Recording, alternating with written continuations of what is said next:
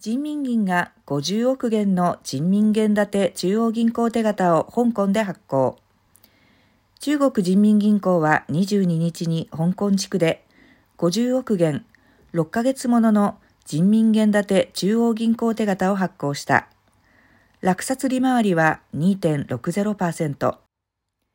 この度の手形発行では、複数の国、地域の銀行やファンドなどの機関投資家、及び国際金融機関から積極的に購入の申し込みがあり、入札総量は220億元を超え、発行量の約4.4倍以上になった。